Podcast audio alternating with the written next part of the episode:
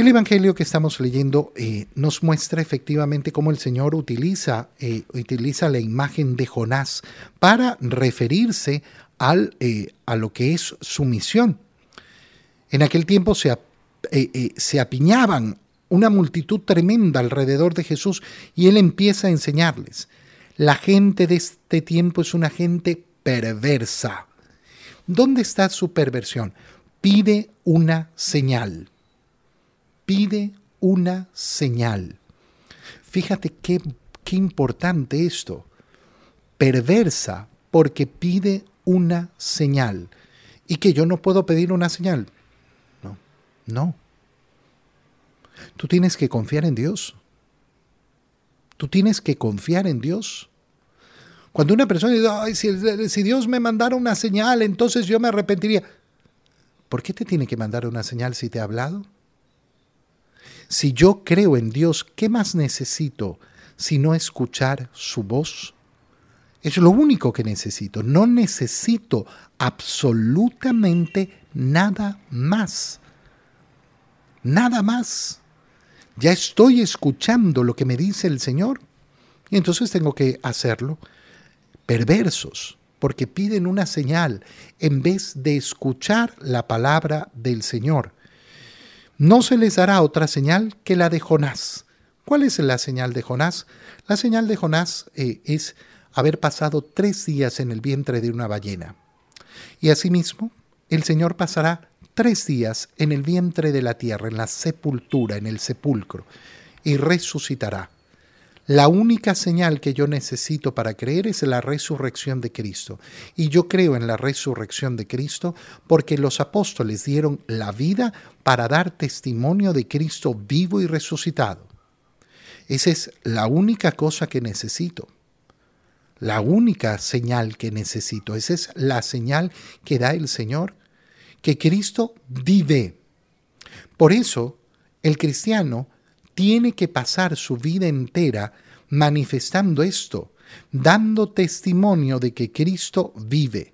Y vamos a dar testimonio de que Cristo vive de maneras muy distintas, empezando por vivir la misericordia del Señor. Cada vez que yo pido perdón, cada vez que me acerco al confesionario, doy testimonio de que Cristo vive. Cada vez que comulgo, doy testimonio de que Cristo vive. Por eso no existe un cristiano que no comulga. No, sí, pero lo que pasa es que esto no es importante para mí. Ah, Entonces no crees en, en Cristo vivo. No crees en el resucitado. No sabemos dónde estará tu fe. Tu fe estará en cualquier otro lado. En cualquier otro lado. No, yo tengo miedo al COVID y por eso no me acerco todavía a la iglesia. Hermano mío, tienes un problema gigantesco. Tú no crees en el Señor. Tú no proclamas que Cristo vive. Porque Cristo vive y yo me alimento de su cuerpo y de su sangre. Me alimento del cuerpo y de la sangre de aquel que resucitó y que nos ha ofrecido compartirnos esa vida eterna, resucitarnos en el último día. Pues así como Jonás fue una señal para los habitantes de Nínive, lo mismo será el Hijo del Hombre para la gente de este tiempo. Es decir, Jonás Jonás fue escuchado, lo hemos leído en la primera, eh, en la primera lectura, fue escuchado por los habitantes de Nínive. Bueno, cada uno de nosotros tiene que aprender a escuchar al Señor, aprender a escuchar que tenemos esta gran oportunidad, la oportunidad hoy de arrepentirnos, la oportunidad hoy de enmendar nuestra vida, la oportunidad hoy de transformarnos, de cambiar, de luchar, de levantarnos, de clamar a esa misericordia de Dios sabiendo que Dios está dispuesto a darnos su misericordia en, en caudales, caudales verdaderos.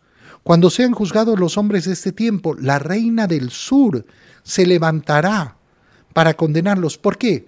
Porque ella vino desde tan lejos para buscar la sabiduría de Salomón y aquí hay uno que es mucho más que Salomón. Aquí hay una sabiduría mucho más grande, mucho más amplia que la de Salomón. Qué precioso, qué precioso darnos cuenta de lo que nos está diciendo el Señor. Nos está diciendo que verdaderamente, si yo busco sabiduría, es en Él, en su, en su palabra es donde voy a encontrar toda, toda la sabiduría que necesito. Toda. Cuando sea juzgada la gente de este tiempo, los hombres de Nínive se van a levantar.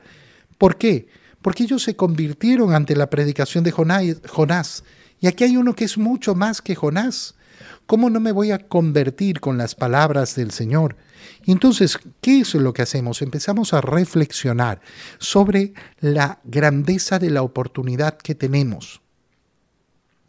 ¿Cómo ves tu vida? Mi vida es un continuo no sé qué y no sé cuánto y por aquí y por allá. Mi día es día a día una nueva oportunidad. Una nueva oportunidad. ¿Qué es el día de hoy en mi vida? Una nueva oportunidad. Una nueva oportunidad que me brinda el Señor para acercarme a Él una nueva oportunidad para hacer lo que no hice ayer, una nueva oportunidad para arrepentirme y para hacer el bien al cual el Señor me ha llamado, una nueva oportunidad para adorarlo, una nueva oportunidad para acercarme a la comunión, una nueva oportunidad para extender la mano, una nueva oportunidad para transformar mi existencia, una nueva oportunidad para dejar las cosas del mundo y los apegos a las cosas del mundo. Hoy tengo esa nueva oportunidad. Oye, ¿cuántos, cuántos no han conocido las oportunidades? Estamos viviendo este tiempo de cuaresma. ¿Cuántas cuaresmas se te han ido en la vida sin que haya significado un profundo cambio en tu existencia? ¿Cuántas cuaresmas pasaron? Bueno, decidirse. Yo voy a vivir profundamente esta cuaresma. La voy a vivir en la gracia del Señor.